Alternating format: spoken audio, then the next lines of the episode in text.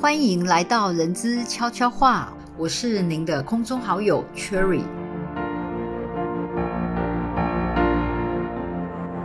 新冠肺炎颠覆了我们以往的工作模式，超前部署、远距工作已经是全球如火如荼的进行中。我们接到非常多的企业主以及人资从业人员的反映，他们公司都面临了办公模式需要根据中央公告的警戒状态，快速去做出很大的改变。相关必须注意的法规也是一知半解。在这样改变下，他们都很困惑，到底该怎么样去执行应变措施，才能够呼应政府的警戒对策，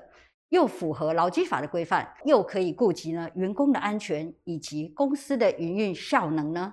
因这样的紧急状况，今天特别邀请到劳动法专家沈宇轩律师，为大家快速的解析公司该如何合法且妥善做出各项的人力调度安排，以及怎么进行相关的劳工工时的认定，又有哪些需要注意的事项，才能一起战胜这场战役呢？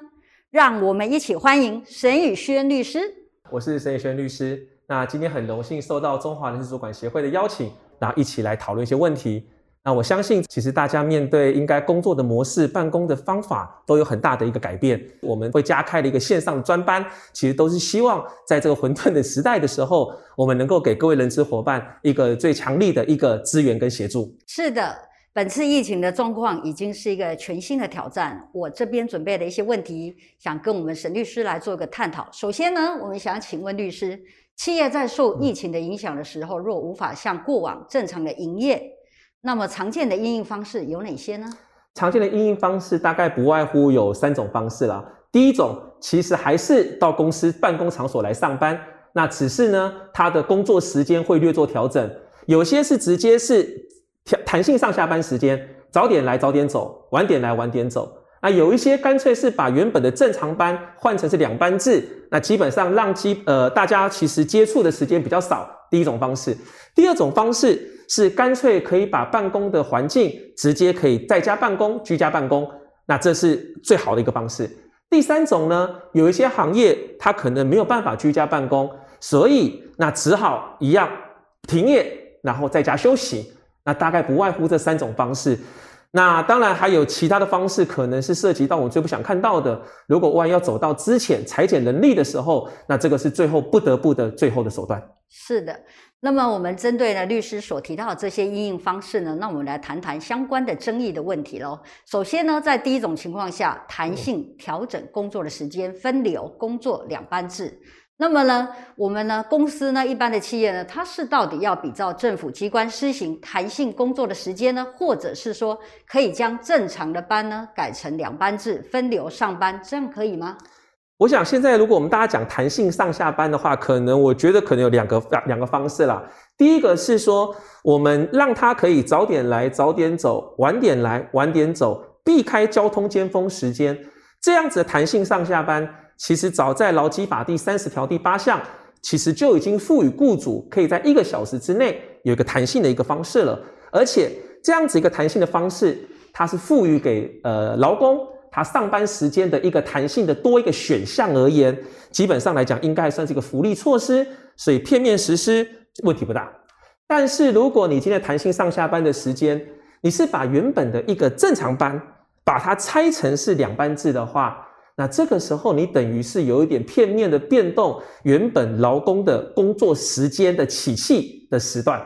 那我想，主管机关常常都会告诉我们，呃，雇主如果要去变动工作时间的起讫的话，那依照劳基法施行细则第七条的规定，他会说一定要经过契约来做变动。所以这个时候，如果你要去变动他的契约的时间的话，当然我也会思考啊，这样变动完是是不是有一些伙伴他可能家庭接送小孩可能无法兼顾。所以有一种特殊情况的话，我想最保险的还是建议在那个班表上，把原本的，比如说朝九晚六，你要换成是几点到几点，把那个时间注记在班表上，让劳工在班表上面签名确认，那至少代表一件事情，我们针对工作时间的起讫有经过双方协商完成。而我想，以现在疫情确实是呃比较蔓延的情况下的话，我想大部分的员工如果不是家庭因素，应该都是能够签名接受的。是的，对谢谢我们律师的给我们的解析哦。那么呢，我们也这个有听到公司让员工提早下班，缩短工时，然后呢，接着又叫他们以后说等疫情结束后呢再来补足，这样可以吗？这样合法吗？我我想，其实执行长这边所提到的这个所谓的提早下班、缩短工时哈，我想这个前提应该是在讲的是说，让你其实呃早点下班，或者是今天干脆不用上班，但是我的薪水还是照样给付给你，只是你少上的这些时数，我请你在疫情结束之后，或者是说我看到有些是什么年底公司比较忙的时候、旺季的时候去把它做补足。那我想这个地方我们一定要特别特别提醒人资伙伴，这个绝对有非常大的问题的。为什么呢？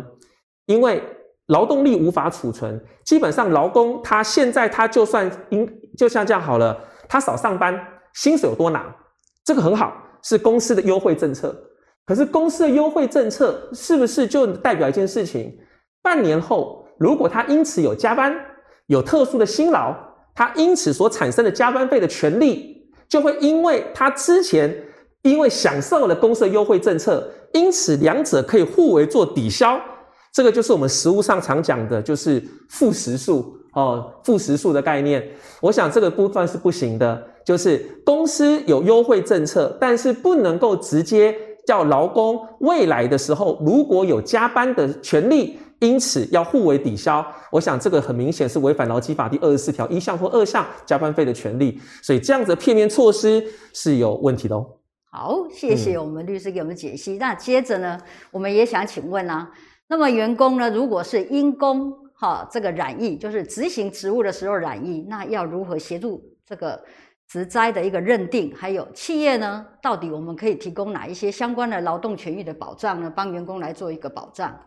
是的，我想其实我看到很多人资伙伴都问说，哎，我的如果我的员工他是因公染疫的话，那有享什么权利？我我必须说，其实如果今天你真的非常确定他是属于职业灾害的话，我想这个是职业灾害的权利，呃，不会跟疫情前跟疫情后有什么差别。如果是职灾，假设是的话，大概不外乎三大权利嘛。第一个就是他请的假叫工伤病假，劳工请假规则第六条。第二个。他可以请求的是劳基法第五十九条的医疗、工资、失能或死亡的补偿金。那第三个当然就是劳基法第十三条或者职灾劳工保护法第二十三条第二款，也就是雇主不能够任意的去终止契约。我想这是一般我们在说一个职灾劳工，他如果是职灾，他有什么权益？好，是刚刚我背出来这三个，坦白这样讲，其实是本来的一个职灾劳工的 A、B、C 法则。可是，我觉得在像疫情的期间，我反而比较重视的是什么？比较重视的是你怎么去认定它是职灾？因为今天因公染疫的因公，我们叫做业务执行性，也就是必须它是在执行职务的过程之中染疫。而目前来说的话，你要怎么去确定它的感染源为何？我想这个部分目前应该就只有指挥中心专家来做判断，才能够有最后的决定。所以刚刚那个题目是说，哇。劳工因公染疫，他有什么权利的时候，其实我们刚背出来了。可更重要的是，因公染疫这四个字如何来做认定？那我建议人资伙伴、法务伙伴，我们大家都不是医生，我们都没有办法去做这专业判断的时候，当还无法专业判断的时候，法规告诉我们怎么做，应该是回归到《职灾劳工保护法》第二十九条的规定，也就是职业灾害如果还没有认定之前。其实应该还是先以普通病假来做处理，普通病假请完，你可以继续优惠请普通病假，你也让他或者留职停薪，等到未来真的机关认定是职灾了以后，再把原本的普通病假换回工伤病假，我想这个是比较是正确的一个做法。所以这个时候，如果今天，当然我再次强调，如果公司人资伙伴你们愿意从宽认定，就是你们直接认定是了。那就那非常好，我举双手赞成。可是要留意的是说，不要到最后如果确定感染源不是，那公司因此反悔，反而我认为你制造了无端的劳资争议。所以这个时候如果还没有办法确定的时候，公司依法应该是先给普通病假。但是如果你觉得这样会影响劳工的，比如说生活，你因此暂时性的从宽的给予相当于原本原领工资的慰问金，我觉得非常好。至少让员工的生活不要受到影响。医疗我也愿意给予慰问补助，但是是不是职灾还是回归到专业认定？那我想这样是比较好的。尤其是如果你要去盖呃，比如说劳保局伤病给付的大的申请书的时候，其实这时候如果当你盖下去，就代表投保单位确认它是执行职务，那这个时候你们就代表你们公司已经确定是喽。所以如果还没有确定是的时候，采取一个先以普通病假方式处理，但是是让劳工他的私生活不会受到影响的配套措施，是我现在给人资伙伴的第一建议。好，谢谢我们律师给我们这么精辟的解说哈，那大家应该也比较清楚了解了哈，这个认定的部分。那么我们再接下来呢，我们要讲第二种情况，其实有很多企业已经在施行了，就是居家办公。居家办公呢，其实争议这个也蛮多的哈。那如果说我们来讲，公司选择让员工直接在家工作，那有什么需要注意的事项呢？呃，其实现在居家办公，我想应该是目前最好的一个选项了。然后，如果公司的营运可以有办法接受的话，那如果今天片面实施居家办公，我想大概最注意的，其实还是我们大家常常会提醒的，就是第一个工作时间的认定。你工作时间的认定里面，呃，我们比如说我们平常叫朝九晚六。那你现在因为居家办公，你是不是还是维持朝九晚六？那你可能其实也要把它公布清楚，是不是比照在公司办公是一样的状况？所以第一个工作时间的认定，我想要把它讲清楚。第二个，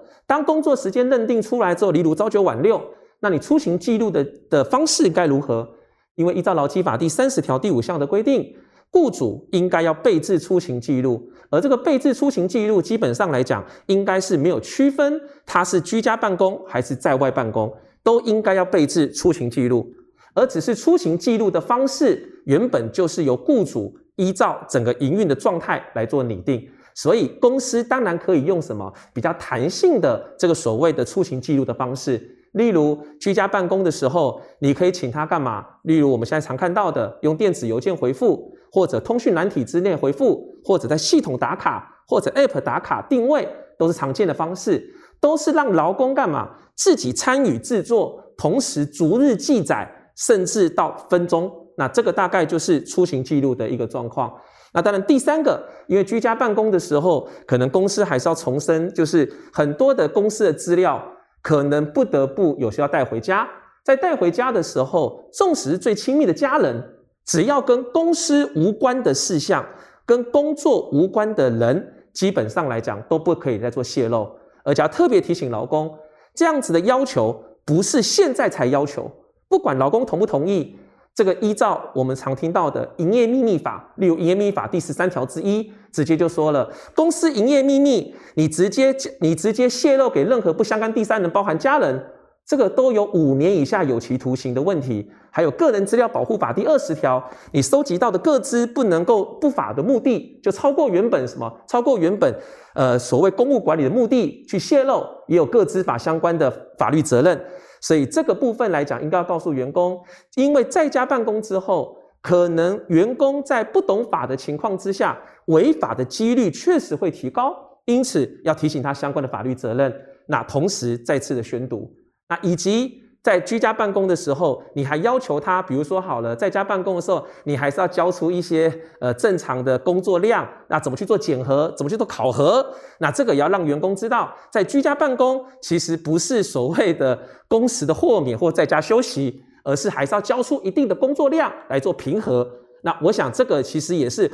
因为到最后到年底了，还是要做考核嘛。做考核等地的时候，如何去评价居家办公的伙伴？我们怎么去评断他的工作表现？其实也应该是在公司在颁布居家办公的时候，也要一并的去告诉他清楚。那我想大概常见的注意事项大概是这些。是的，谢谢律师给我们提醒哦。那刚刚呢，律师也解说了，不论是弹性调整工时、分流工作两班制，其实呢都会产生很多劳资纠纷，或者是争议，或者需要注意的细节。那么呢，特别呢。跟沈律师呢特别规划了独家的专题，就是新冠疫情升温下企业应应相关的对策。那么呢，我们是不是请我们沈律师大概说明一下这次的独家专题课程呢？呃，我想这次独家专题的内容里面哈，我们有分成重点一二三四五六七啦，这七大重点里面帮大家整理分门别类。我觉得我还是想跟大家强调，最大特色应该在于是，因为一直很希望一件事情，去收集大家的问题，让大家可以直接用听的，